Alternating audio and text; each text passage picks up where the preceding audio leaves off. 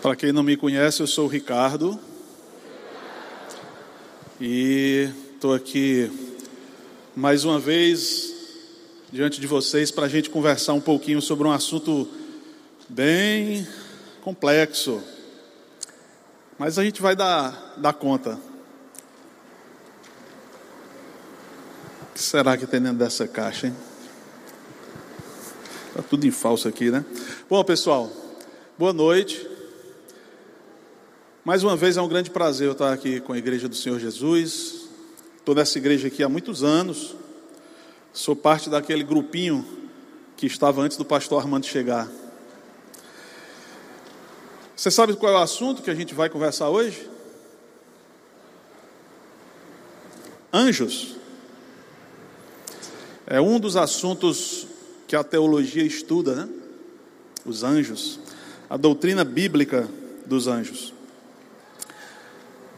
A gente tem alguns termos que a Bíblia usa para anjos, né?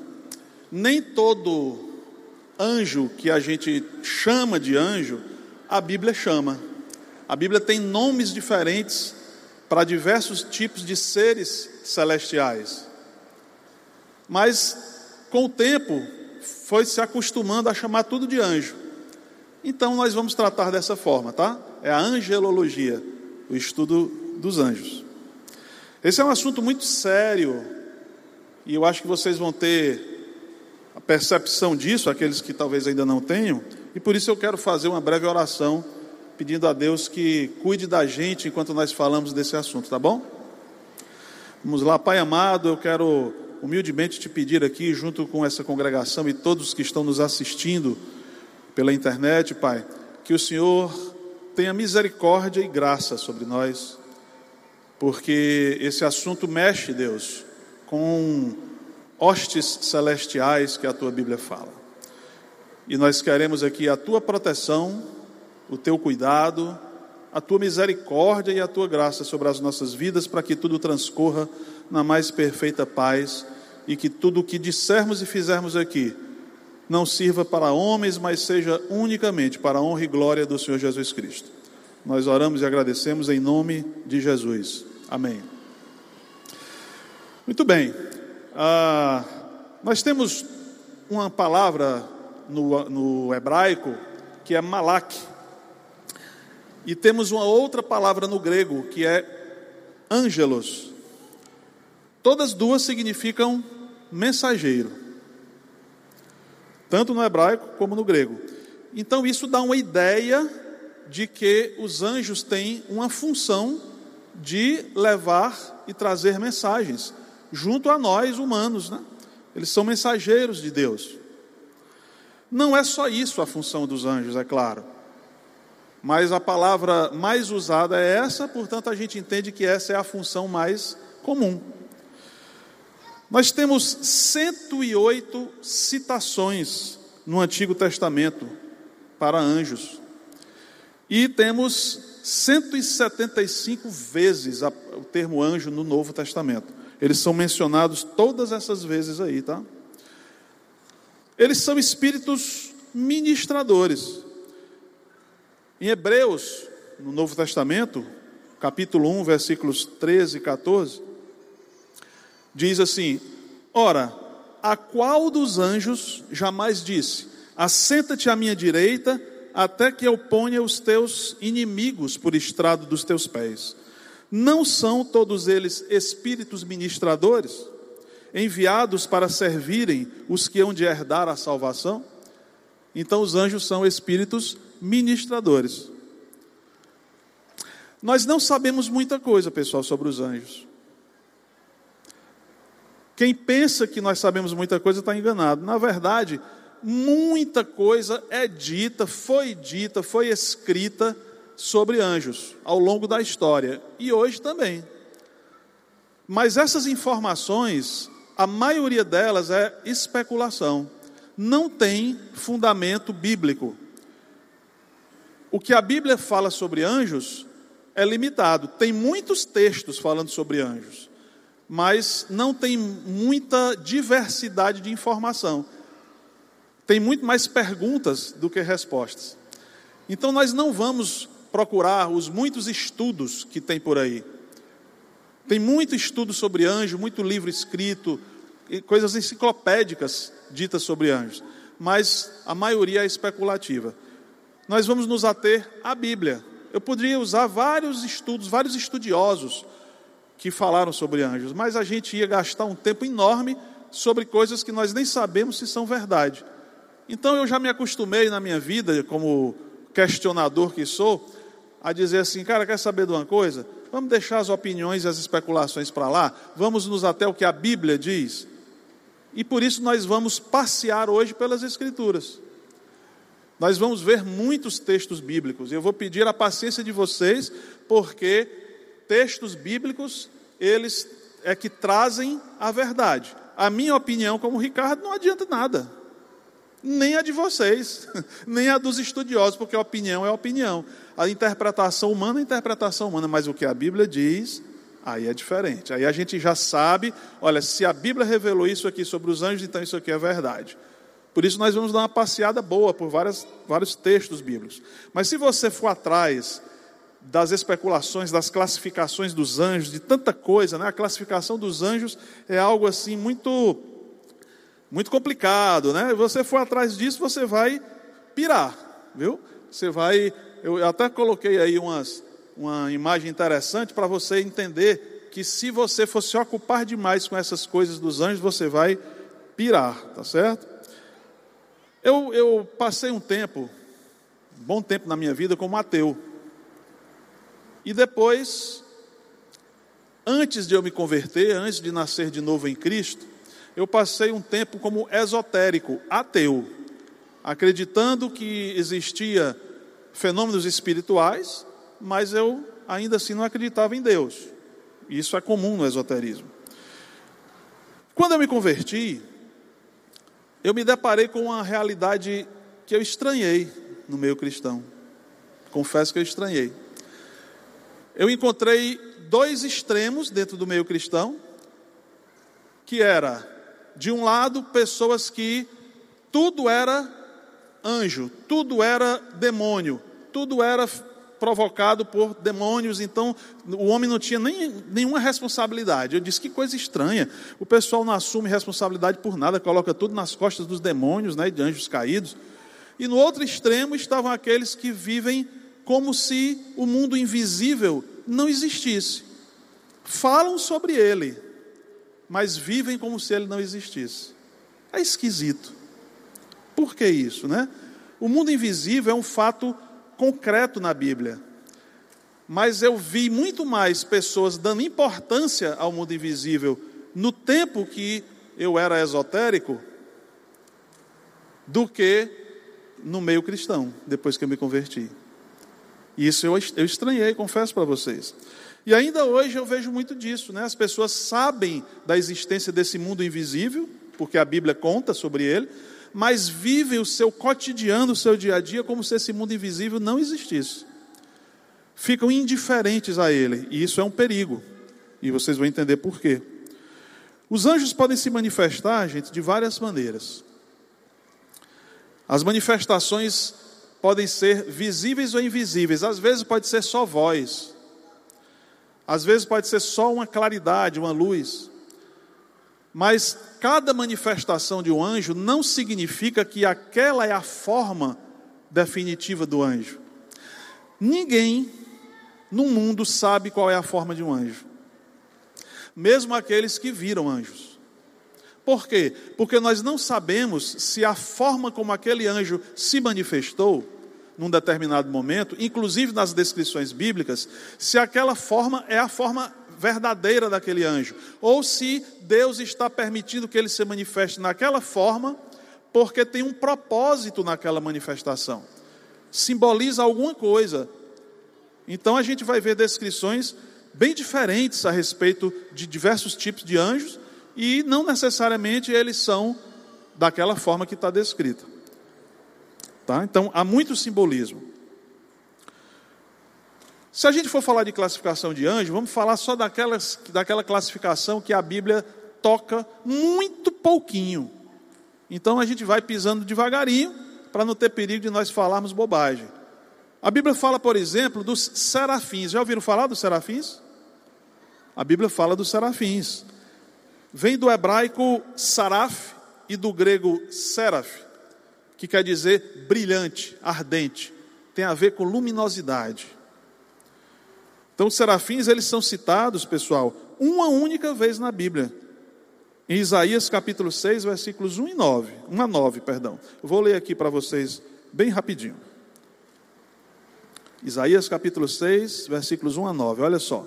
No ano em que faleceu o rei Uzias, eu vi o Eterno sentado sobre um trono alto e exaltado. Aqui Isaías falando. A aba do seu manto preenchia todo o templo.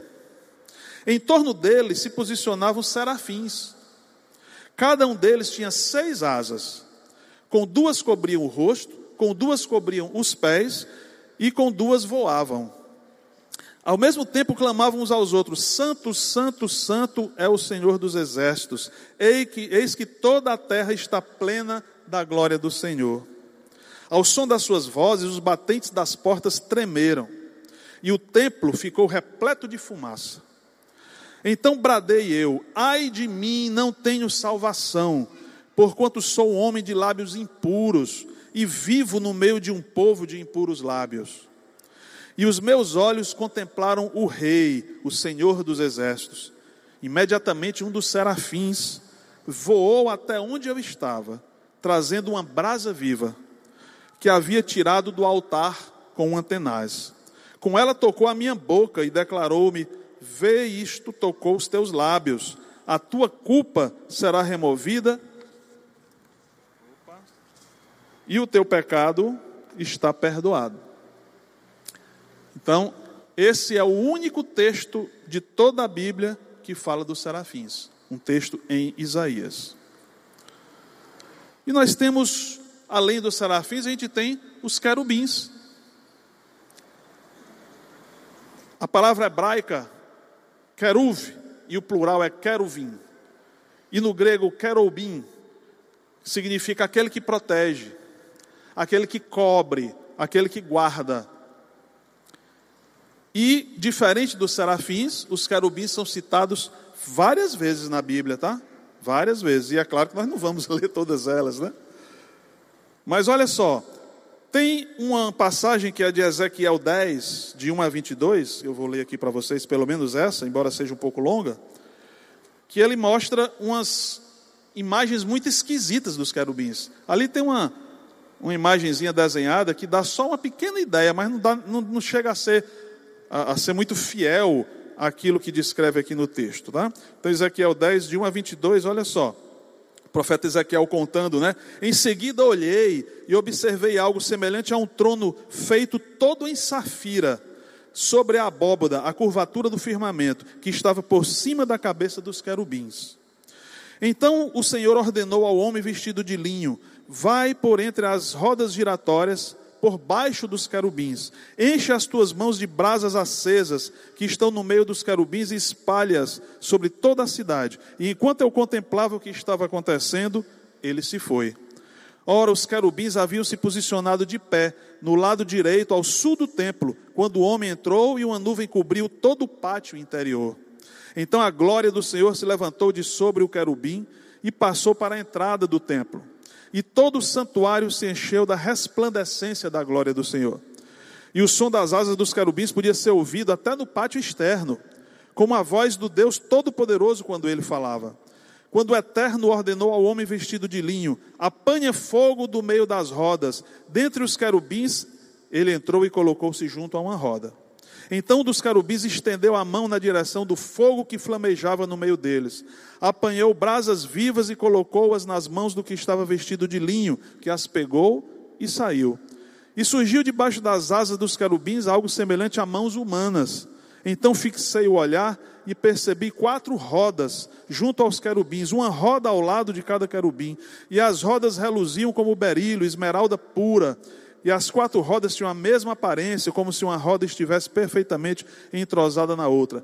E aqui Ezequiel vai descrevendo longamente essa visão dele.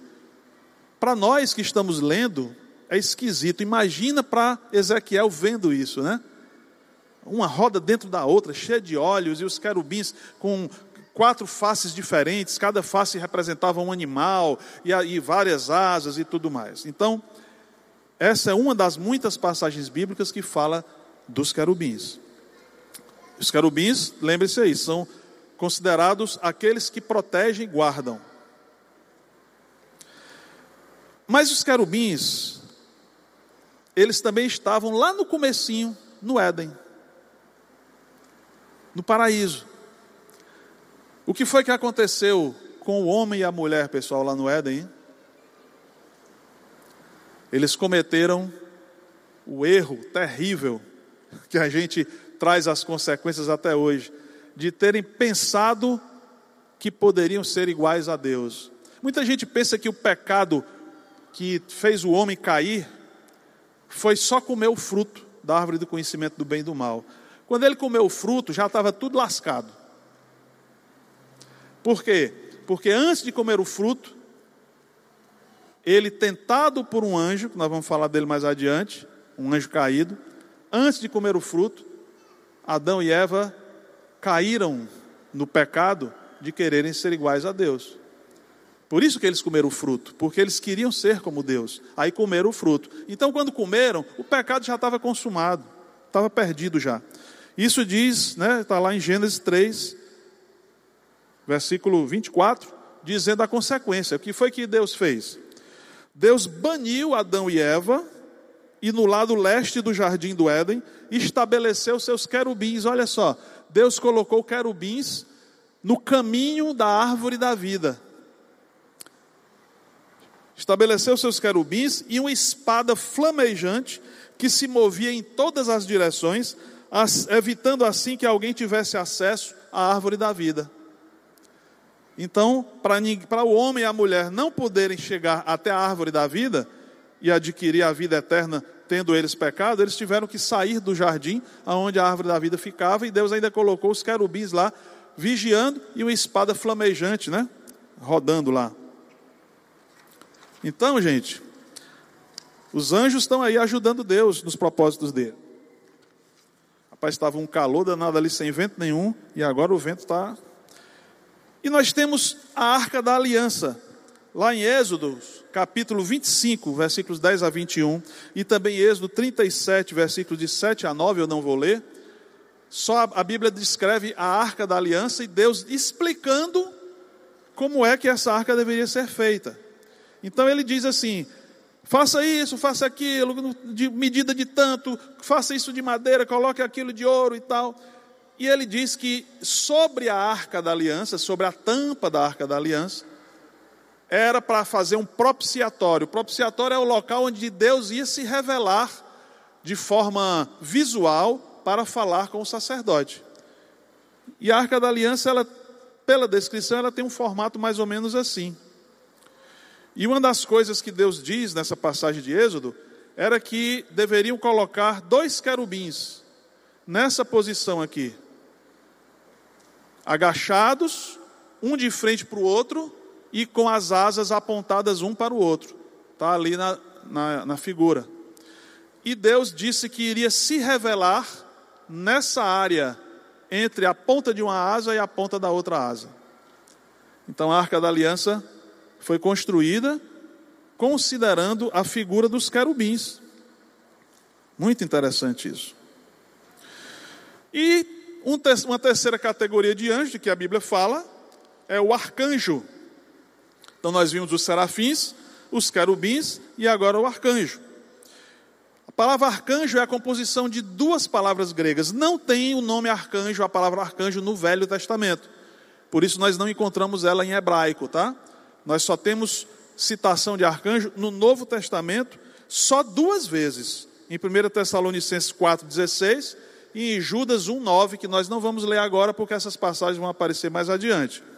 Mas é uma palavra grega composta de outras duas: arco e ângelos. Arco quer dizer o primeiro, e ângelos, anjo. Então, é o primeiro anjo, o anjo principal, não o primeiro criado, necessariamente, não tem que ter essa conotação. Mas o primeiro, em termos de posição, é um anjo principal, chamado assim.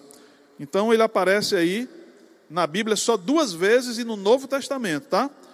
E o único arcanjo que é identificado na Bíblia é Miguel. Esse vocês conhecem, né? Arcanjo Miguel. Ricardo, então só tem esse? A gente não sabe. Porque a Bíblia não diz. O fato da Bíblia não dizer não significa que Miguel é o único arcanjo. Apenas ela não diz.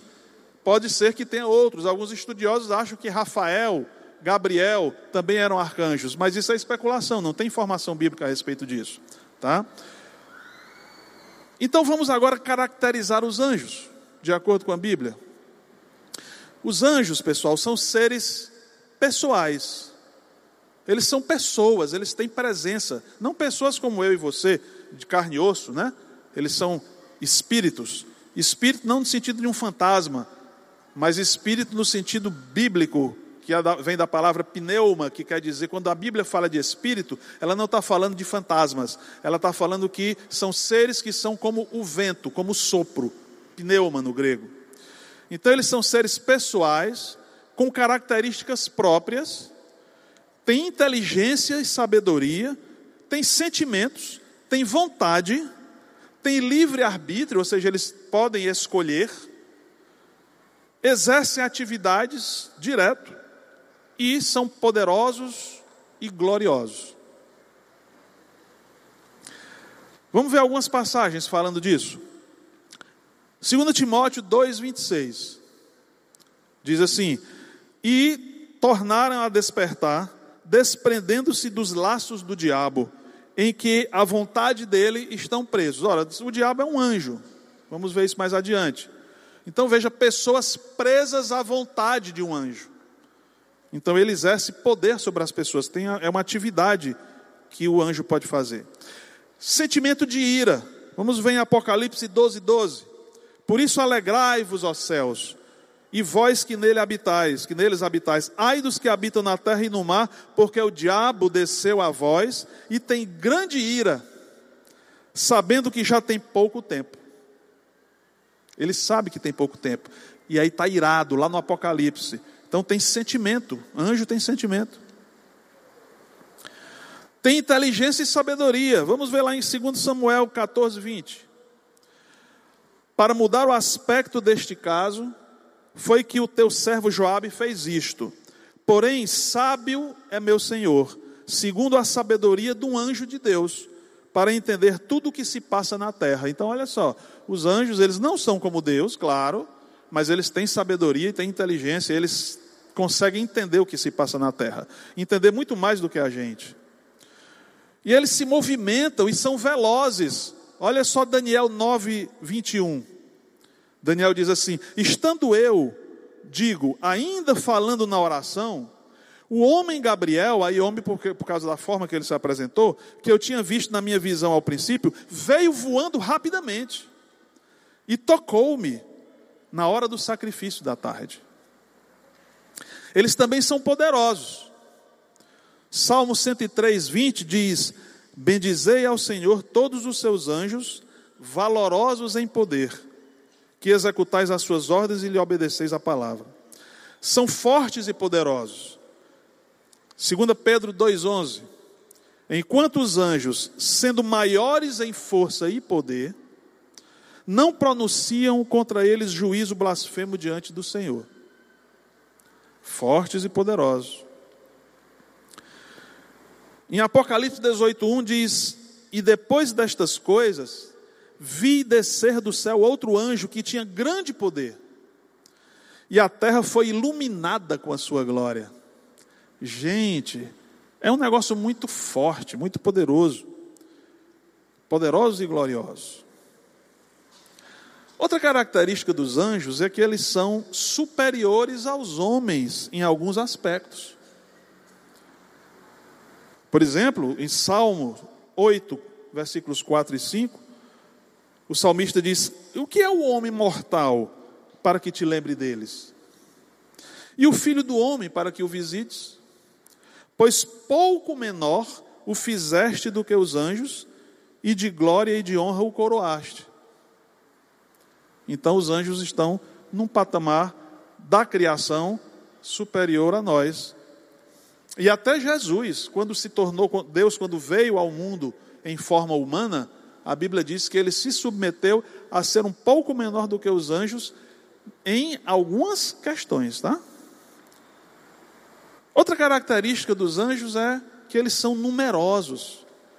Aqui no Ceará a gente diria tem de ruma, né? É muito, gente. Não, não, nós não temos nem noção. Acho que quando chegar lá na eternidade, que a gente se deparar com a multidão dos anjos, nós vamos ficar horrorizados.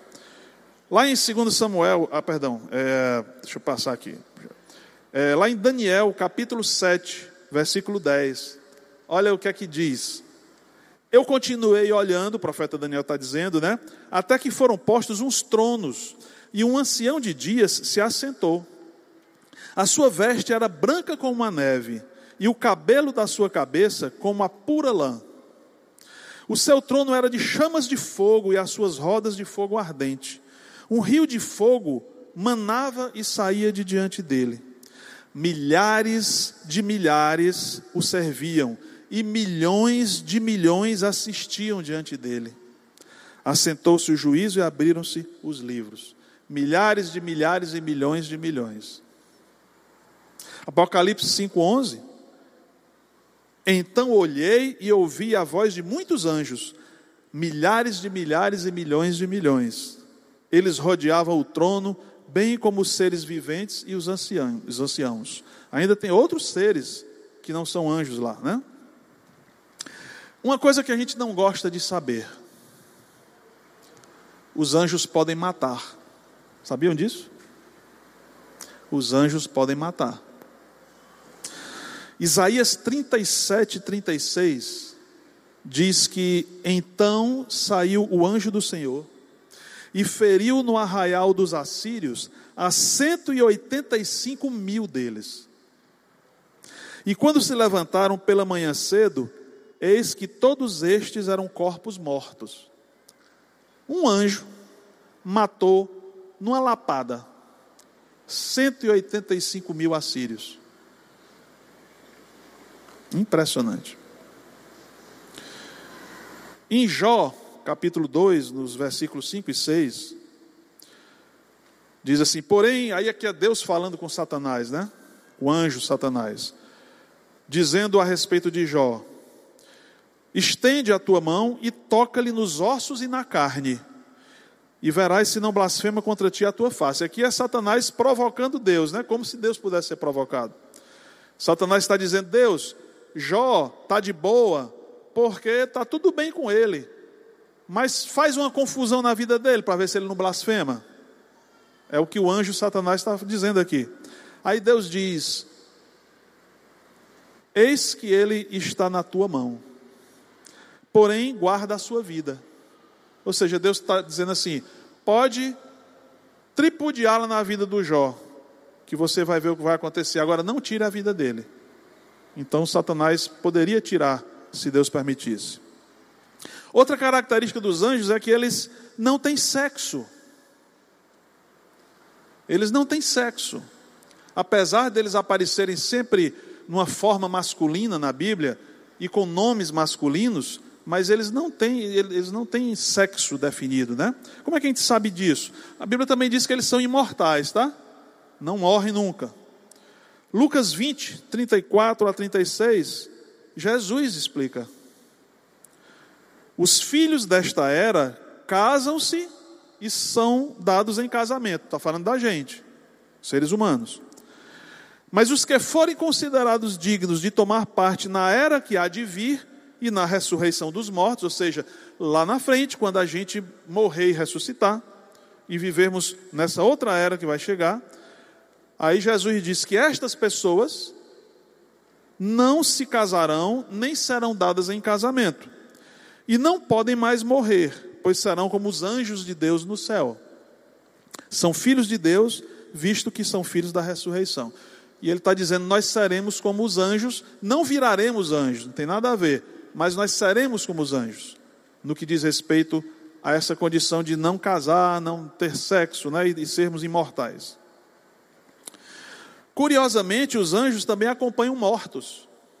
Eu disse para vocês que a gente ia dar uma passeada pela Bíblia para poder a gente entender o que a Bíblia diz sobre os anjos e não a minha opinião. Como é que os anjos acompanham os mortos? Lá em Lucas 16, 22 diz: E aconteceu que o mendigo morreu e foi levado pelos anjos para o seio de Abraão. E morreu também o rico que foi sepultado.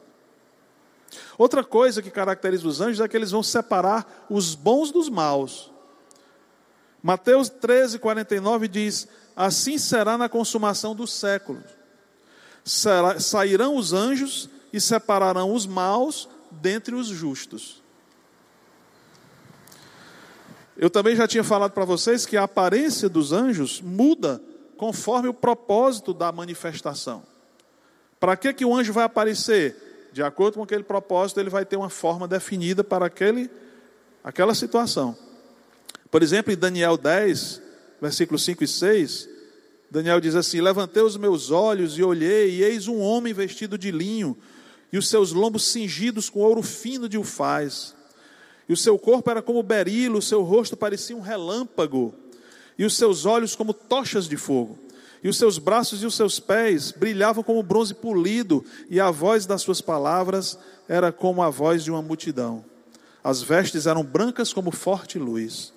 E Mateus 28, 2 a 4, fala que eis que houver um grande terremoto, aí foi Jesus já sepultado, houve um grande terremoto, porque um anjo do Senhor descendo do céu, chegou removendo a pedra da porta e sentou-se sobre ela. E o seu aspecto era como um relâmpago, e as suas vestes brancas como a neve.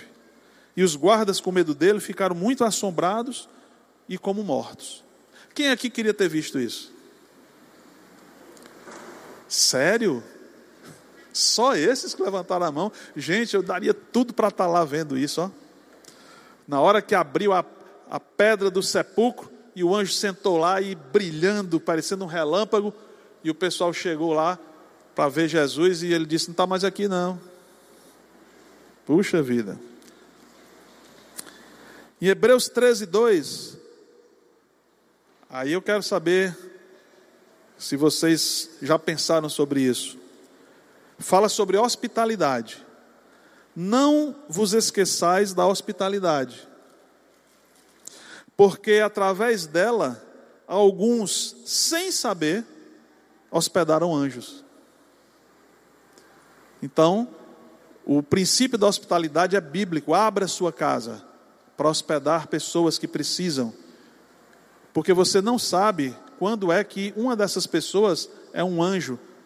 E Deus não vai avisar que é um anjo, você pode fechar a porta na cara de um anjo dizer: Não, aqui não, na minha casa não. Aí o anjo vai dizer: Tá bom. Então, cuidado com a falta de hospitalidade, tá certo? Então, a partir da semana que vem, quem quiser me convidar para ir na sua casa, tá certo? Para fazer uma visita, jantar, né? comer um banquete e tal, pode ficar à vontade. Os anjos, pessoal, executam o juízo de Deus. Gênesis 19, 13. Estamos para destruir este lugar. As acusações feitas ao Senhor contra este povo são tantas que ele nos enviou para destruir a cidade. Então os anjos podem executar o juízo de Deus. E eles têm hierarquia. E eles respeitam a hierarquia. Inclusive, entre anjos que caíram, os anjos de Deus respeitam a hierarquia dos anjos que caíram. É incrível.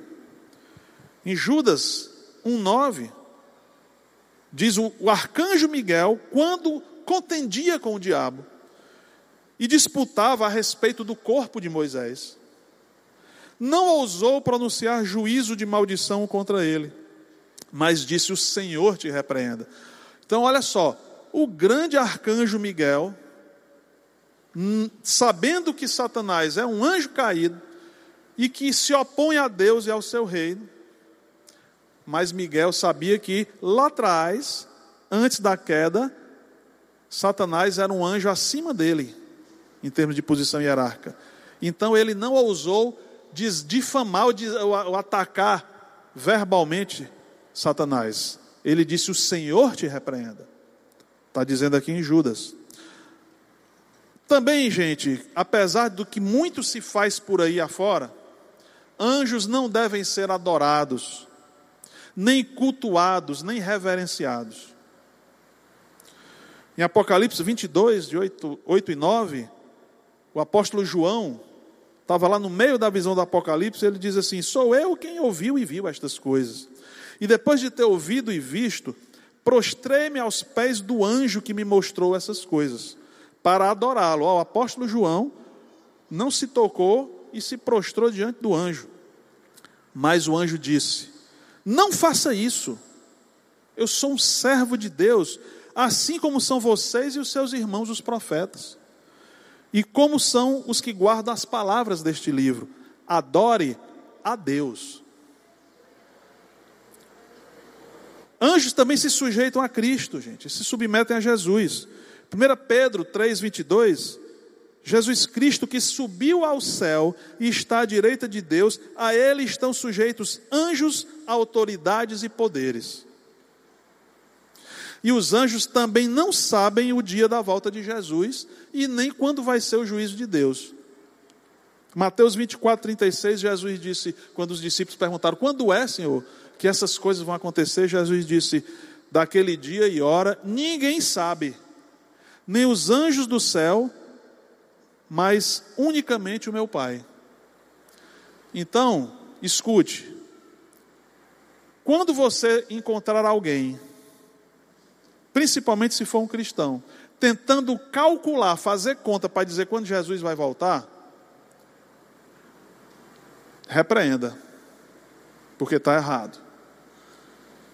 E está errado porque a Bíblia está dizendo. O próprio Jesus disse: nem os anjos sabem, só o Pai. Então, corta o assunto.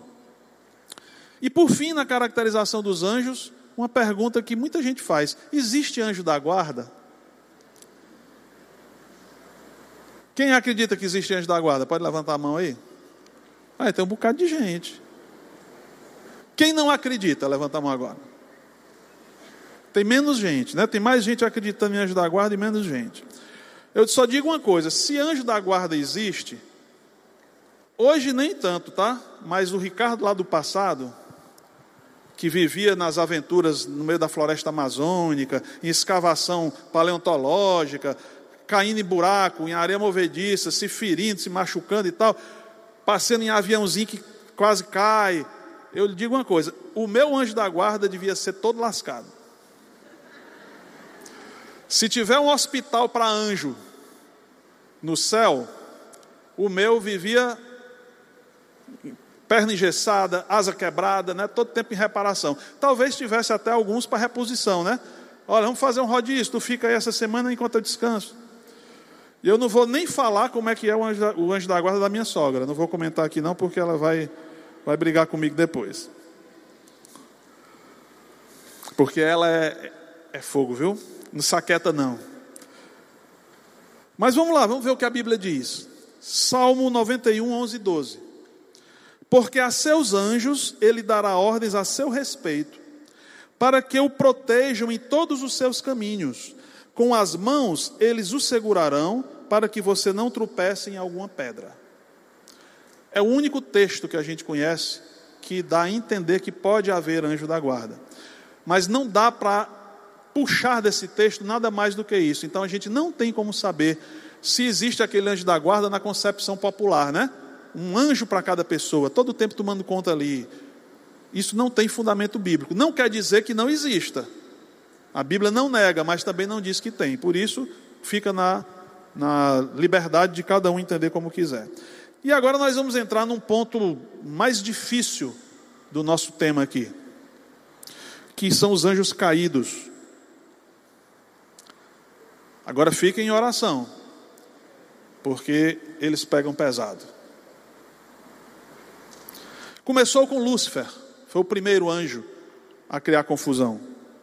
Isaías 14, de 12 a 15, a Bíblia fala assim: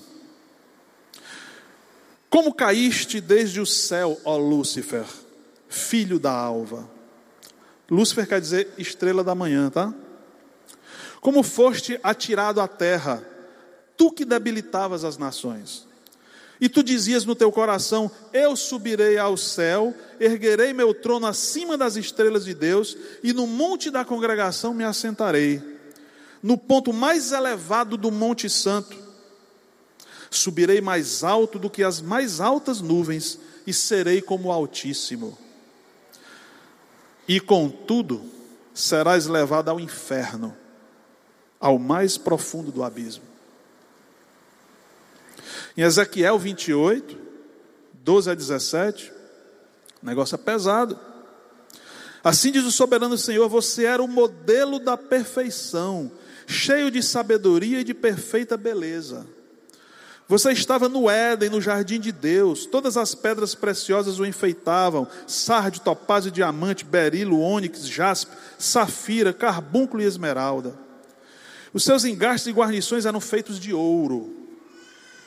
Tudo foi preparado no dia que você foi criado. Você foi ungido como um querubim guardião. Pois para isso eu o determinei. Você estava no Monte Santo de Deus e caminhava entre as pedras fulgurantes. Você era inculpável em seus caminhos desde o dia em que foi criado até que se achou maldade em você.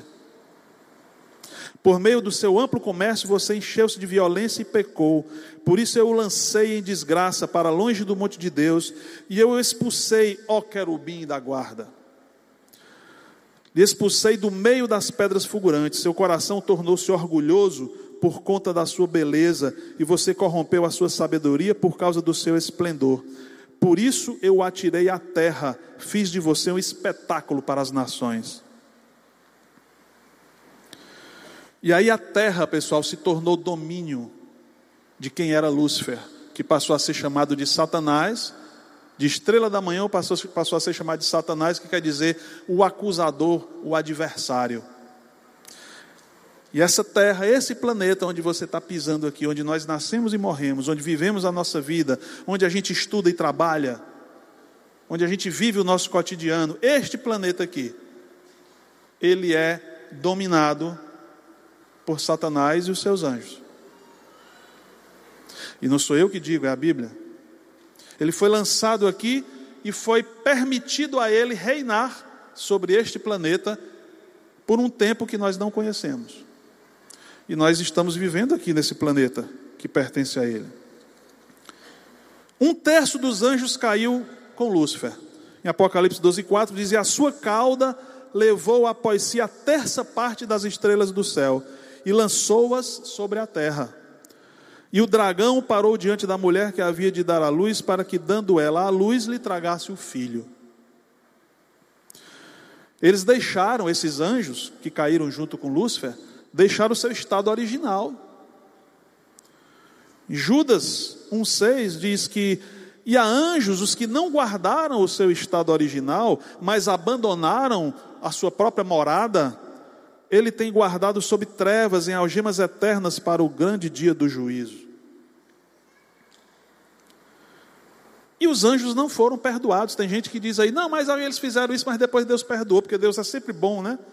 Sim, Deus é sempre bom, mas não tem nada a ver com essa questão de perdoar esses anjos caídos.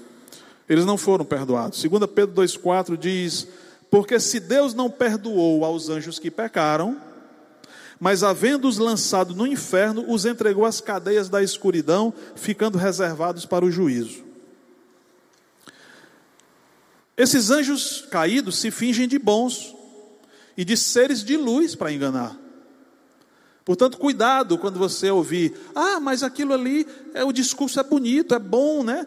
Prega, prega caridade, prega fazer o bem, né? E são espíritos iluminados, são seres de luz. Cuidado. Isso não quer dizer nada. Porque lá em 2 Coríntios 11, 13 a 15, o apóstolo Paulo diz assim: Pois tais homens são falsos apóstolos, obreiros enganosos, fingindo-se apóstolos de Cristo, fingindo os apóstolos de Cristo. Mas isso não é de admirar que pessoas se passem por, por falsos apóstolos de Cristo, porque o próprio Satanás se disfarça de anjo de luz, portanto, não é surpresa que os seus servos finjam que são servos da justiça. O fim deles será o que as, o que as suas ações merecem. E os anjos caídos se opõem aos filhos de Deus, gente. Zacarias 3, 1 e 2 diz: Depois disso ele me mostrou o sumo sacerdote Josué diante do anjo do Senhor e Satanás à sua direita para se opor a ele. Se opõe aos filhos de Deus. 1 Tessalonicenses 2,18 diz: Quisemos visitá-los. É Paulo falando: Ó, oh, eu ia visitar vocês. Eu mesmo queria isso. E não apenas uma vez, mas duas eu tentei visitar vocês. Mas Satanás, porém, me impediu. Então eles se opõem aos filhos de Deus. E os anjos caídos confundem as pessoas quanto à verdade. Aconteceu comigo muito tempo quando eu não tinha Cristo. Eu tinha certeza que os cristãos eram as pessoas mais idiotas do mundo. Um bando de bobo que acreditava em conto de fada. Esse era meu pensamento. E os anjos caídos confundem as pessoas quanto à verdade. E Marcos 4,15 diz: E os que estão junto do caminho são aqueles em quem a palavra é semeada, mas tendo-a eles ouvido, logo vem Satanás e tira a palavra que foi semeada nos seus corações. É como uma ave de rapina que vai lá e toma, sabe? Já ouviram falar de joio e de trigo? Olha aí a imagem. É muito parecido, gente. É, é parecido demais que é que os anjos caídos fazem? Semeiam joio no meio do trigo. O joio é uma planta parecidíssima com o trigo, mas não serve para fazer pão. Não serve. Mas está misturado com o trigo, então atrapalha a coleta. Mateus 13, 24, 26, 37 a 39 diz assim: O reino dos céus é semelhante ao homem que semeia a boa semente no seu campo. Mas dormindo os homens, veio o seu inimigo e semeou o joio no meio do trigo e retirou-se. Quando a erva cresceu e frutificou, o joio também apareceu. E ele, respondendo, disse-lhes: Agora é Jesus explicando a parábola. O que semeia a boa semente é o filho do homem, ele, Jesus. O campo é o mundo, a boa semente são os filhos do reino, e o joio são os filhos do maligno. O inimigo que, que o semeou é o diabo, e a ceifa é o fim do mundo, e os ceifeiros são os anjos. Portanto, não estranhe quando dentro das igrejas você encontrar-se com algum joio se revelando. E você dizia, mas eu jurava que era trigo. Acontece.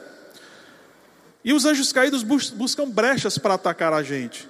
1 Pedro 5,8 diz: Sede sóbrios e vigilantes. O diabo, vosso adversário, anda em derredor, como leão que ruge procurando alguém para devorar. E eu deixo uma pergunta que você não precisa responder para mim, responda para você depois. Onde é que você é mais frágil? Onde está a sua brecha? Em que esse leão que ruge, que fica ao redor, pode encontrar e atacar. Por isso que Jesus diz para nós sermos sóbrios e vigilantes. Na verdade, Pedro dizendo aqui, né? Mas uma boa notícia, a Bíblia diz que nós podemos resistir a eles. O cristão autêntico pode resistir aos anjos caídos. Tiago 4,7 diz: Sujeitai-vos, pois, a Deus, resisti ao diabo, e ele o quê? Fugirá de vós. Não merece um amém, não, pessoal? E os anjos caídos se submetem ao nome de Jesus. Você conhece o nome de Jesus? Você sabe pronunciar o nome de Jesus? Mas só pronunciar não serve, tem que estar no coração. Porque teve gente que disse para o endemoniado: sai em nome de Jesus, levou a maior pisa que você podia imaginar. Porque ele achou que o negócio era o segredo, era o nome só e pronto. Não, tem que ter Jesus. Em Lucas 10, 17 diz: Então regressaram os 70 discípulos, cheios de alegria, dizendo: Senhor, os próprios demônios se nos submetem pelo teu nome. Que coisa! Agora já não é uma notícia tão boa os anjos caídos podem possuir pessoas e animais. E Ricardo diz isso não, meu cachorrinho, o meu gato, meu hamster, o meu peixe no aquário. Não, não é assim. Mas tem casos na Bíblia em que eles possuem animais. E pessoas é bem conhecido, menos aqueles que são renascidos em Cristo, tá? Mas felizmente podem ser expulsos. Mateus 12, 43 e 44. E quando um demônio sai do homem, anda por lugares áridos buscando repouso e não o encontra. Estava lá numa pessoa, foi expulso, saiu, mas a pessoa ficou sem nada no lugar, ou seja, não tinha o Espírito Santo de Deus. Então diz: Voltarei para minha casa de onde saí, e voltando, acha-a desocupada, varrida e adornada. Então vai e leva consigo outros sete espíritos piores do que ele, e entrando ali, e entrando habitam ali, e são os últimos atos desse homem piores do que os primeiros. Assim acontecerá a esta geração má. Em João 3,27, tão logo Judas comeu o pão, Satanás entrou nele. E Jesus disse: O que você está para fazer, faça depressa. Em Marcos 5, de 2 a 13, é uma passagem longa, eu não vou ler, porque o nosso horário está adiantado. Acontece aquele fenômeno que, que a maioria de vocês deve conhecer, é, deve saber, em que Jesus expulsa um monte de demônios que estava numa pessoa, ele expulsa, e eles pedem para, por favor, não deixa a gente por aí vagando, não, deixa a gente entrar naquele, naqueles porcos que tem ali. Tinha milhares de porcos, pessoal. E Jesus permitiu, a Bíblia diz que eles entraram nos porcos e os porcos se precipitaram no abismo e morreram afogados. E em Marcos 9, 17 a 29, também não vou ler, tá certo? Passagem longa. Também conta da expulsão de demônio de um, um rapaz que ele quebrava tudo, arrebentava tudo. E aí o pai dele vem pedir ajuda a Jesus, né? E ele diz assim: Olha, os teus discípulos tentaram expulsar os demônios do meu filho, mas não conseguiram. Aí Jesus disse: Ô oh, pessoal que sem fé. Jesus diz isso, né? Pessoal sem fé, como é que pode? Traz o rapaz. Aí Jesus vai, expulsa.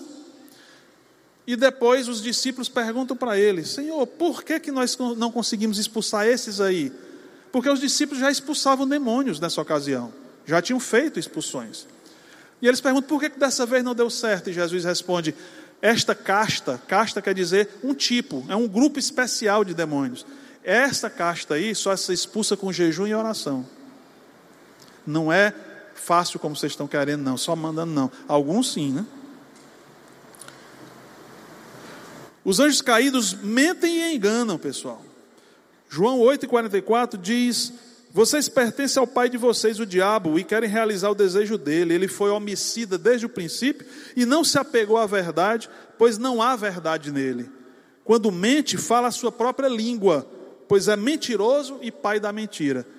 Isso é, é Jesus falando de Satanás. E tem cristão que diz que, que o diabo não existe.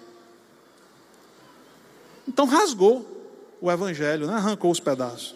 2 Tessalonicenses 2, 8 a 10, o apóstolo Paulo diz: Então será revelado o perverso, a quem o Senhor Jesus matará com o sopro de sua boca e destruirá pela manifestação de sua vinda. A vinda desse perverso é segundo a ação de Satanás, com todo poder, com sinais e com maravilhas enganadoras. Ele fará uso de todas as formas de engano da injustiça para os que estão perecendo, porquanto rejeitaram o amor à verdade que os poderia salvar.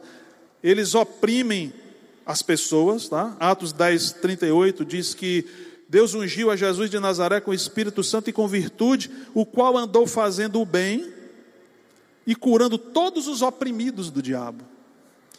Eles oprimem, gente. Lucas 22, 31, Jesus disse para Pedro: ó, Simão, Simão, eis que Satanás vos pediu para vos peneirar como trigo. Gente, isso é tão verdade. Esses dias que se passaram, eu fui tremendamente oprimido, espiritualmente. Tremendamente oprimido. E os anjos caídos influenciam pensamentos, sentimentos e atitudes, comportamentos. Atos 5,3 diz assim: Então perguntou Pedro, Pedro falando com Ananias, porque Ananias tinha escondido, escondido o dinheiro da venda do terreno, né? E Pedro diz assim: Ananias, como você permitiu que Satanás enchesse seu coração? Então, Pedro não quer dizer que quando a gente pensa besteira, é Satanás que está fazendo a gente pensar besteira, não. Nem quando a gente peca, é Satanás que é o culpado pelo nosso pecado, não. A Bíblia diz que há situações em que eles, os anjos caídos, provocam pensamentos, sentimentos e comportamentos errados em nós. Mas nós não podemos botar na conta deles, tá? Porque muitas vezes a responsabilidade é nossa. Marcos 8,33, Jesus falando com o grande Pedro, gente, Pedrão. Jesus voltou-se, olhou para os seus discípulos e repreendeu Pedro. Olha só, ele falou com uma pessoa, Pedro. Pedro estava aqui, Jesus virou para ele e disse: Pedro, para trás de mim, Satanás. Espera aí, ele estava falando com Pedro ou era com Satanás? Com os dois. Ele estava dizendo ali que Satanás estava usando a boca de Pedro para as coisas que Pedro estava falando. Efésios 2:2 mostra como eles operam sobre os filhos da desobediência. No outro tempo andaste de acordo com a ordem deste mundo, segundo o príncipe das potestades do ar, do espírito que agora opera nos filhos da desobediência. E 2 Coríntios 4,4 fala que o Deus deste mundo, que é o, o, Satanás, cegou o entendimento dos incrédulos, impede a pessoa de entender a verdade. Os anjos caídos afligem o povo de Deus, o povo de Deus, certo? Nós, que nos consideramos povo de Deus, ele aflige a nós. 2 Coríntios 12, 7. Para que não me exaltasse, Paulo falando, para que eu não me exaltasse pela excelência das revelações que eu recebo, me foi dado um espinho na carne, a saber, um mensageiro de Satanás para me esbofetear, a fim de eu não me exaltar. E Paulo pediu para Deus tirar o espinho na carne dele, e Deus disse: Não, a minha graça é suficiente para você. Porque Deus sabia que se Paulo não tivesse esse espinho na carne, ele era muito vaidoso, muito orgulhoso e ia acabar se perdendo. E aí eu pergunto para você, leva essa pergunta para casa: qual é o seu espinho? E para que esse espinho serve? Qual é a função que esse espinho tem na sua vida? E por fim, pessoal, principados e potestades. O que é isso que a Bíblia fala? Em Efésios capítulo 6, de 11 a 12, 11 12, né? A Bíblia fala, o apóstolo Paulo fala, que a nossa luta não é contra pessoas. Quando você estiver batalhando na vida, dizendo, eu não aguento mais essas pessoas aqui, a nossa luta não é contra pessoas, é contra principados e potestades, contra os dominadores deste sistema mundano, é a tradução correta, tá? Contra as forças espirituais do mal nas regiões celestes. Esses principados e potestades estão definidos na Bíblia como territórios na terra tem príncipes que são demônios que dominam e tem hierarquias que obedecem. João 14,30, Jesus diz: Já não falarei muito convosco, porque aí vem o príncipe deste mundo, e ele nada tem em mim. Em Lucas 4, 5 a 8, fica claro que este mundo pertence a Satanás. Ele oferece os reinos deste mundo para Jesus. Está aí o texto. Ele diz: São meus, porque me foram dados todos os reinos deste mundo. Mas se você, Jesus, se prostrar e me adorar aqui, eu dou tudinho para você. E Jesus disse: Ao Senhor teu Deus adorarás e só a Ele darás culto. Principados e potestades. Lá em Daniel, capítulo 10, versículos 2 a 21, eu não vou ler também, porque é muito longo, mas você pode ler depois se não conhecer a passagem. Daniel está lá passando o maior sufoco e Deus manda um anjo. E quando o anjo chega para Daniel, ele diz: Olha, Daniel, eu eu tive o maior trabalho para chegar aqui, porque no meio do caminho eu tive que enfrentar o príncipe da Pérsia. Ele pelejou contra mim vários dias, até que Deus mandou Miguel e os seus anjos, e eles foram lá batalhar no meu lugar, e eu vim para poder atender você. E agora, quando eu voltar, eu vou pelejar com ele de novo contra o príncipe da Pérsia, e depois dele vem o príncipe da Grécia. Aí você diz assim: mas o que, é que tem a ver isso com o demônio? Gente, vocês acham que o anjo que foi mandado para ajudar Daniel foi atrapalhado por um príncipe da Pérsia ou príncipe da Grécia? Pessoa? Claro que não. Eram anjos que reinam sobre aqueles territórios. E eu vou deixar mais uma pergunta para você: quem você acha que é o príncipe de Fortaleza? Não responda, por favor. E eu queria, antes da gente fechar, encerrar, eu queria convidar a minha filha Rebeca para vir aqui no palco. Nós já terminamos o nosso tempo aqui, mas nós vamos fechar com isso, tá bom? A Rebeca teve algumas experiências com anjos. E eu pedi a ela para vir aqui contar para vocês uma dessas experiências.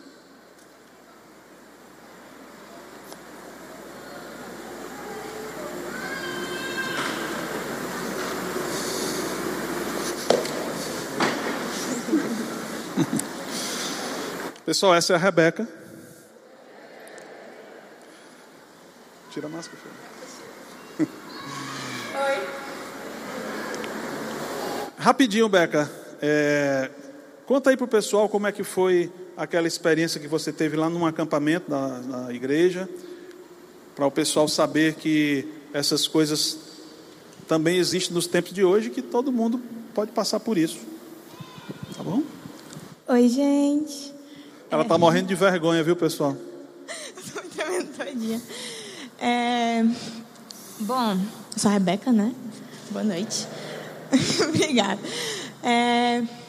Eu já tive algumas experiências com anjos, mas eu vou contar que foi assim a mais marcante, porque foi logo depois da minha conversão, em 2018, e foi o meu primeiro acampamento na minha igreja. E foi muito interessante porque eu estava vivendo coisas muito novas, né? Estava tendo muitas experiências com Deus e foi tudo muito, muito novo para mim.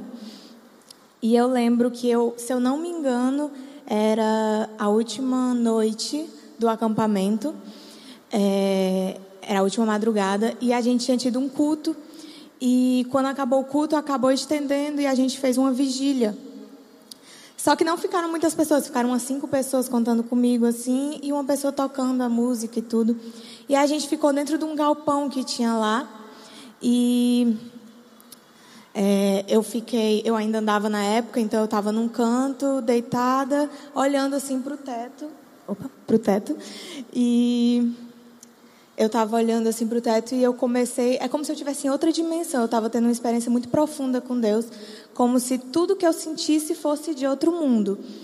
E eu lembro que eu estava olhando para o teto branco do galpão e eu via como se fosse realmente o céu, a noite estrelada é, lá do, do sítio que a gente estava, né? E eu estava assim viajando, legal. E eu fechei os olhos e eu ouvi como uma voz me dizendo para eu ir lá fora que queria me mostrar algo. E aí eu me levantei, eu saí lá do galpão, só que eu estava com muita sede, então eu fui direto para o bebedouro, que era um pouco à frente lá do galpão. E ele era de costas para o galpão, então eu passei direto e fui para o bebedouro. E eu bebi água e tudo. E aí quando eu me virei de costas, é, eu vi quatro vou dizer anjos, né? Mas na hora eu nem sabia o que era. É, que eram como pessoas, mas era diferente, porque não era necessariamente um corpo. Muito grandes, maiores do que o galpão, mais altos do que o galpão. Era como se fosse de um tamanho de uma árvore gigante, ou um, um prédio, algo assim. E eles tinham vestes brancas, muito brancas, muito brilhantes, e eles tinham uma faixa dourada, esses quatro, né? Eles tinham uma faixa dourada vindo daqui até aqui. Eu acho que era de ouro, mas eu só conseguia ver que era dourada. E tinha como se fosse uma faixa vermelha por cima, mas na verdade não era uma faixa, era como se fosse sangue. E eu vi isso e eu fiquei. Oi? Eu não vi asa, gente. É, eu, na verdade, eles tinham como se fosse um uma elevação aqui na parte do pescoço, como se tivesse uma asa por baixo das vestes, mas eu não vi a asa, sei lá, montada assim. Mas e aí eles estavam em volta do galpão, eram quatro e o galpão era um quadrado, então tinha cada um numa ponta e eles ficavam de braços abertos como se estivessem é, dando a volta no galpão e protegendo. E eu lembro que eu vi aquilo e eu fiquei completamente extasiada, sem entender nada. E eu não consegui olhar direito, porque era muito brilhante. A face deles não era uma face. Era como se fosse um. Eu não sei dizer o que era. Era como um, uma mistura assim, de água com. Não sei, mas muita luz, muita luz. E eu não consegui enxergar direito. E é, eu vi esses, né? E eu fiquei muito assustada e tudo. E em volta assim do acampamento inteiro tinham muitos outros anjos, só que eles eram menores. Eles tinham mais ou menos, talvez uns 3 metros, não sei. E... Eram os menores, 3 metros. é porque os outros tinham, tipo, o tamanho de um, uma casa, né? Enfim, aí eu vi esses menores e eles estavam em volta, mas eram assim, dúzias, eram muitos. E eles davam a volta no sítio inteiro. E tinha alguns na saída da, do sítio e tudo. E é, eu lembro que veio uma pessoa falar comigo que tinha ido beber água também. E ela chegou e falou, ah, oi, tudo, e falou alguma coisa que eu não lembro. E perguntou o que foi, porque eu estava com cara, tipo. E aí é, eu fiquei, como assim? Você não está vendo? E ela disse, o quê? E aí ficou achando que eu era doida, né? Depois foi embora. E aí, na hora que eu olhei para trás e eu voltei, aí eles tinham sumido.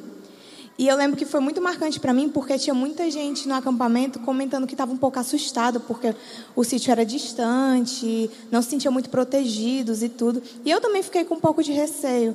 E quando eu vi isso, foi uma, uma, uma revelação de que realmente algo que a gente sabia conscientemente, a gente sabia racionalmente de que Deus estava protegendo, mas eu consegui ver no físico algo que Deus estava me mostrando que realmente Ele estava protegendo aquele lugar e de forma muito forte, né? E foi isso. Obrigada. Obrigado, Beca. Leva o microfone, pode lá. Obrigado, Beca, valeu. Pessoal, nosso tempo acabou, já passamos aqui alguns minutinhos. É, e eu vou só fazer o encerramento dizendo o seguinte: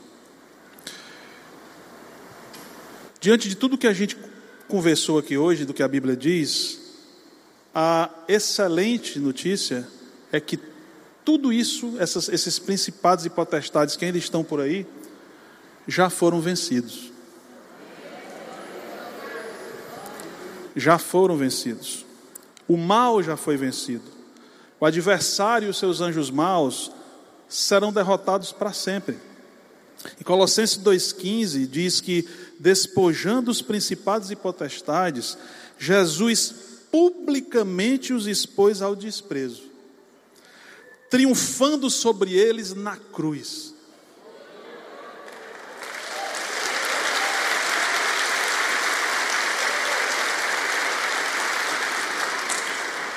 Vamos encerrar enquanto a banda vai chegando com Apocalipse 12, 9 a 11. Olha só, gente.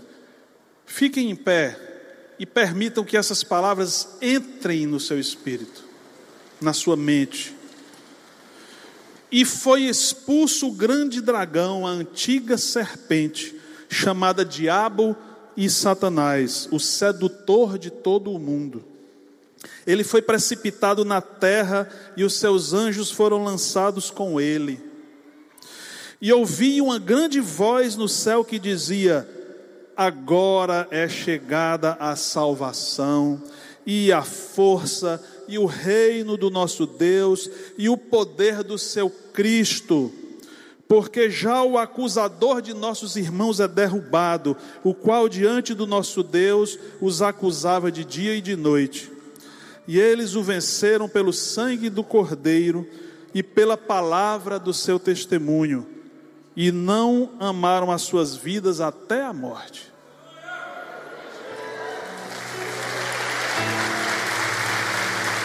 Que o Deus que nós amamos, que nós servimos e cremos, leve até o fim a obra dele, que a gente tenha coragem e força para aguentar o tranco porque a batalha existe. Cada um deve se perguntar: você está pronto? Que Deus os abençoe.